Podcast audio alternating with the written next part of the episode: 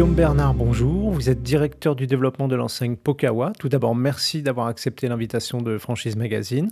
Bonjour Vincent, euh, bah, c'est un plaisir euh, d'échanger avec vous sur euh, l'actualité Pokawa. Alors, où en est le développement en franchise de votre enseigne? Alors, j'ajoute une précision en France et à l'international désormais. Alors, chez Pokawa, le développement se porte bien. Nous sommes actuellement à 130 restaurants en tout. On en aura fait 23 cette année. On part sur plus de 25 l'année prochaine. Nous avons signé il y a tout juste un mois la master franchise pour l'Arabie Saoudite. On s'éloigne de l'Europe, ça c'est une grande fierté. Et puis nous sommes présents en Belgique, Luxembourg, Suisse et Portugal. Le marché du Poké Bowl euh, commence à être relativement concurrentiel. Il y a pas mal d'acteurs qui euh, sont positionnés. Bon, vous étiez un pionnier. À part ça, quels sont les, atouts de Pokawa sur ce marché? Qu'est-ce qui vous distingue, euh, j'allais dire, des réseaux concurrents? Il est vrai que Pokawa, c'est quand même un réseau aujourd'hui très structuré. Hein, c'est plus de 50 personnes au siège, c'est 40 succursales et donc 90 euh, euh, franchises. Donc c'est aussi un vrai réseau. Hein. En règle générale, nos concurrents ne dépassent pas 15-20 points de vente. Aujourd'hui, il faut aussi assimiler que Pokawa, c'est pas seulement du poké, mais c'est avant tout une vraie démarche LC. On a une carte avec des smoothies, avec euh, des plats chauds qui sont même, euh, j'ai envie de dire, d'inspiration euh, indonésienne, par exemple. Donc, vous voyez à quel point, à travers notre produit, on n'est pas seulement exclusif au poké. Et je pense que ça, c'est un vrai atout face à la concurrence, premier point. Et puis, deuxième point, notre place aussi de leader fait que nous sommes la marque à avoir quand même les meilleures performances, de serait-ce qu'en chiffre d'affaires par rapport à la concurrence. Et quels sont euh, vos objectifs de développement en, franchise? Alors toujours en France et à l'international, quelles sont les, prochaines étapes? Alors, les prochaines étapes, donc comme je vous le dis, on, accélère aussi le travel retail à l'étranger. Vous allez nous voir dans des gares euh, bientôt euh, en dehors de France. ça, c'est un axe majeur pour nous, le travel retail. Hein. On, on a ouvert déjà Lyon-Pardieu, on est à l'aéroport de Marseille, nous sommes également à Montparnasse. Euh, et donc bientôt euh, dans des nouvelles gares. Je ne peux pas encore en dire trop, c'est tenu secret.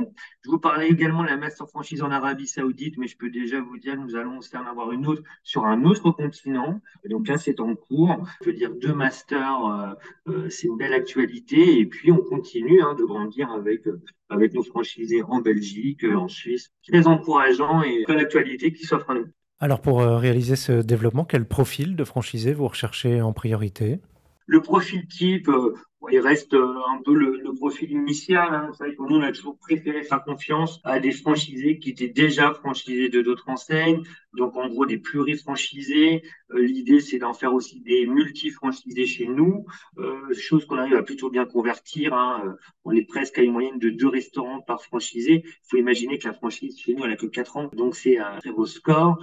Et également aussi des gens qui peuvent être opérateurs dans leur magasin. L'avantage du modèle Pokawa, c'est quand même une marque qui génère quand même un chiffre d'achat assez conséquent. Donc on peut aussi bien correspondre à des investisseurs que correspondre à des personnes qui souhaitent travailler et opérer dans le restaurant.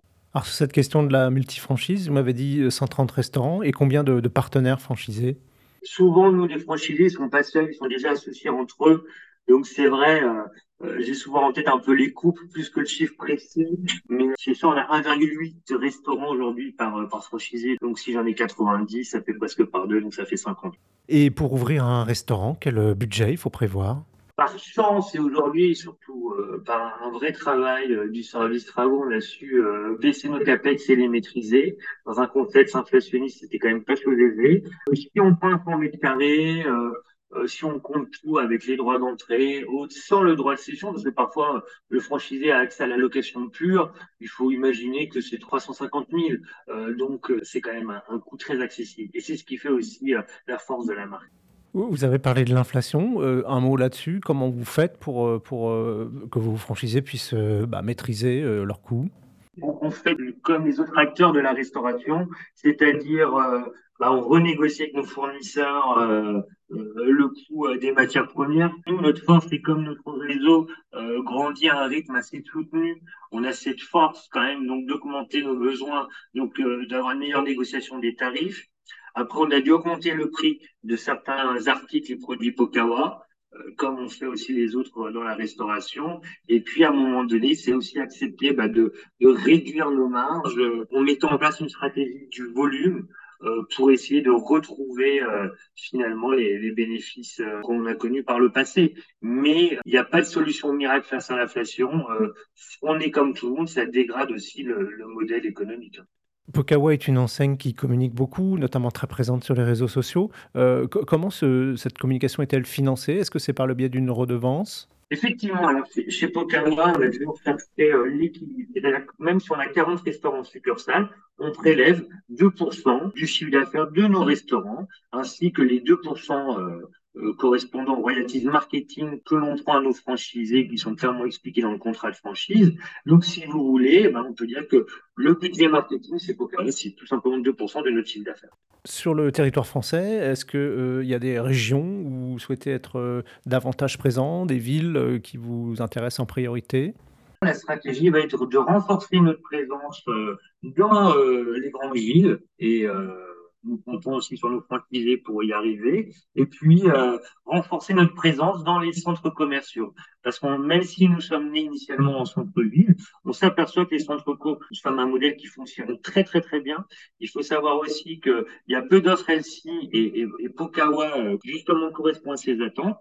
Et donc, euh, ce sont nos deux leviers principaux là, du développement pour la France. Donc, renforcer notre présence dans les grandes villes et puis les centres commerciaux. Il me semble que des produits Pokawa sont également présents en grande distribution. Est-ce que vous pouvez nous en dire un mot? Effectivement, a enfin un partenaire avec euh, Wasabi hein, qui, euh, qui, opère des euh, Asian food en, en, grande et moyenne surface. Et puis, nous y avons ajouté des corners Pokawa avec une gamme spécifique à la GMS. Et l'idée, c'est renforcer notre marque et puis démocratiser aussi le poké parce que quand nous sommes le principal acteur, aujourd'hui, seulement un Français sur deux connaît le poké donc, on, a un peu cette image d'évangélisation euh, du poké sur le territoire français. Et pour finir, quel conseil vous pourriez donner à un porteur de projet qui hésiterait à se lancer avec votre enseigne sur ce, sur ce marché? Alors, il ne faut pas hésiter, il faut juste être bien sûr de son projet. Rejoindre Pokawa, c'est euh, aussi prendre le temps parce que nous, justement, nous faisons plusieurs rendez-vous. Nous travaillons avant tout le projet du franchisé plus que le projet d'ouvrir un énième Pokawa. Euh, quand on arrive de, de, plus de 25 par an, nous ne sommes pas dans cet enjeu-là prioritaire. Ce que l'on veut avant tout, c'est justement le bon profil, mais surtout euh, prendre le temps la pédagogie pour expliquer que entreprendre, ce n'est pas facile. C'est un exercice nouveau. Quand on est franchisé, il faut savoir adhérer à la marque. Et puis surtout, il ne faut pas le faire à défaut, il faut le faire dans une ville qui lui correspond au franchisé. Euh, et surtout, voilà, nous, on veut justement franchiser avec des personnes qui, qui maîtrisent leur territoire, ce qui fait ainsi un très bon relais euh, sur le plan local. Et on voit tout de suite la performance du chiffre d'affaires, s'y retrouve. Donc voilà, ne pas hésiter, nous contacter, et puis on prendra le temps nécessaire ensemble pour le projet. Guillaume Bernard, je vous remercie. Je rappelle que vous êtes directeur du développement de l'enseigne Pokawa et que votre actualité est à retrouver notamment sur les sites Franchise Magazine et AC Franchise.